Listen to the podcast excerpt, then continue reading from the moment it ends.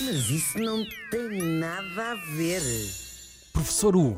Pois é, hoje vamos falar de matemática, que é um assunto de que eu não percebo nada, mas como provavelmente vocês também não, não há problema absolutamente nenhum.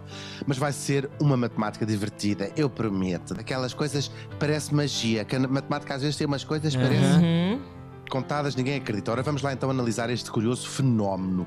Acontece que numa listagem aleatória de números que ocorram naturalmente, por exemplo, imaginem a população de várias cidades, juntando esse, esse grupo de números, a probabilidade de começarem por números baixos, 1 ou 2, é muito maior do que começarem por números altos, 8 ou 9. A isto se chama a lei de Benford. Ora, a lógica diria que numa escala de 1 a 9, e sendo números aleatórios, qualquer um destes algarismos teria as mesmas probabilidades de aparecer, ou seja, 11,1% cada um de aparecer. Mas não é nada disso que se verifica, no entanto. O número 1 tem muito mais probabilidades de aparecer do que qualquer outro, seguido depois do número 2, do número 3 e por aí fora. Na verdade, o número 1 aparece em 30% das vezes e o número 9 apenas em menos menos 5% das vezes. Não estamos a falar do tamanho do número, atenção, mas sim do algarismo, porque o número Como começa. começa. É? Perceberam? Uhum. Uhum. Ah, a história okay. desta descoberta é fascinante, ou seja, não interessa o, o, tamanho do número,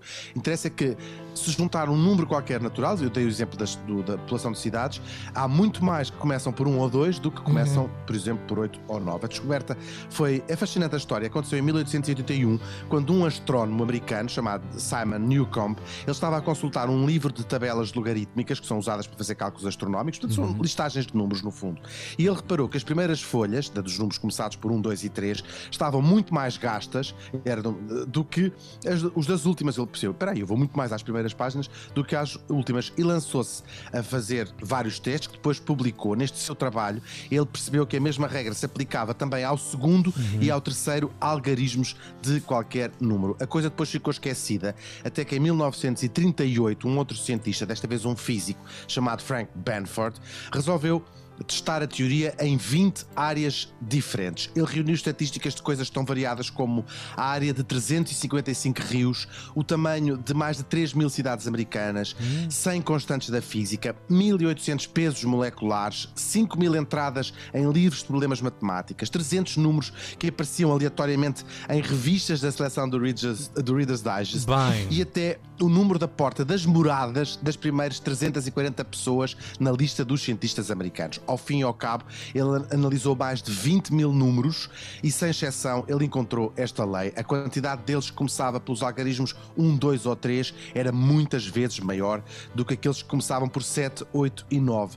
Ele também uh, aplicou, uh, provou, tal como tinha sido pelo Newcomb, que o mesmo se aplica aos segundos e aos terceiros algarismos de qualquer número e quanto maior fosse a base dos dados recolhidos, maior será a incidência desta lei de Benford. A explicação matemática é complexa e não é isso que me interessa aqui. É que isto não é apenas uma curiosidade da matemática e tem tido já bastantes aplicações práticas. Por exemplo, imaginem na detecção de fraude fiscal nas contas de uma empresa, eh, ou seja, analisando os números, se se vir que há muitos começados por 7, 8 e 9, há seguramente ali marosca e isto já foi e é admitido em tribunal nos Estados Unidos. Também foi usada pela União Europeia para descobrir outras maroscas, desta vez na subida de preços depois da mudança para o euro. Aqui já não é através do primeiro algarismo, mas dos segundos e terceiros, quando a normal ocorrência do número 9 provou o uso do chamado preço psicológico, que é aquilo de pôr um preço a X99. Uhum. E mais recentemente também já foi usada esta lei